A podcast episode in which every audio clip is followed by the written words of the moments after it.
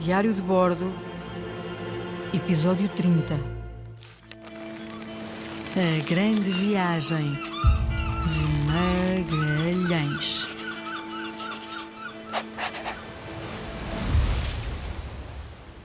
Quinhentos anos depois, ainda falamos desta viagem com tanto entusiasmo como se tivesse sido feita hoje.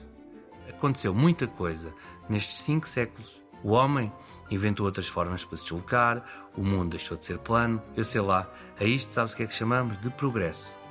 O homem irá sempre procurar novos desafios, novos mundos.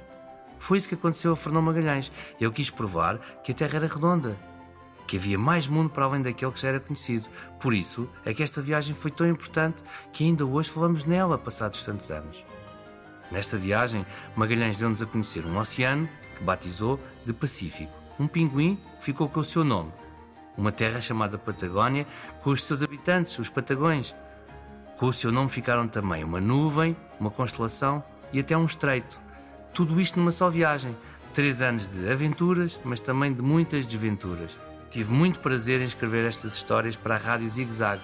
Para além de ficar a conhecer mais do nosso passado, percebi a dimensão de Fernão Magalhães no mundo de hoje. Foi um grande privilégio contar a história desta viagem para ti. O meu nome é Vasco Loteria e, como Magalhães, não embarquei nesta viagem sozinho. Contei com a colaboração de muita gente. Olha, a começar pelo António Pigafetta, com o seu nome verdadeiro, João Bacalhau. Gostava de perguntar uma coisa ao João. Foste muitas vezes para casa com esse sotaque italiano? Dá-me o teu comentário, João. Claro que sim, Vasco. Imagina só o que era, por exemplo, ele estar a ligar à minha mãe e dizer: Então, mãe, como é que foi o teu dia? De repente já era o António Pigafetta que estava a falar com a minha mãe e não eu próprio. Mas isto agora faz parte. Agora, eu e o António Pigafetta já somos quase a mesma pessoa. É uma personagem de quem vou ter muitas saudades depois de ter feito esta viagem de Magalhães. Mas vou continuar a fazer outras personagens e outras histórias na Rádio Zig Zag. Portanto, conto que continuem a ouvir. E aqui o nosso capitão, o capitão Magalhães. Ricardo, estás aí? Ricardo, olha, diz-me uma coisa: foi difícil para ti fazer este capitão? Diz que estás sempre a dar ordens? Ou foi fácil, porque já és assim? uh, ordens? Mas quais ordens? Uh, não, eu, eu, eu. ah, olá Vasco, olá Zigzaggers. Eu sou o Ricardo, da Rádio Zigzag. Bom, foi para mim um privilégio fazer parte desta equipa e fazer parte desta grande aventura que foi a grande viagem de Fernão Magalhães. Ao longo destes 30 episódios fui-me apercebendo de muita, muita, muita coisa que não sabia, portanto aprendi muito e posso dizer-te que hum, fiquei fã da história de Fernão Magalhães e do nosso Pigafetta, porque sem ele não poderíamos ter conhecimento desta grande aventura.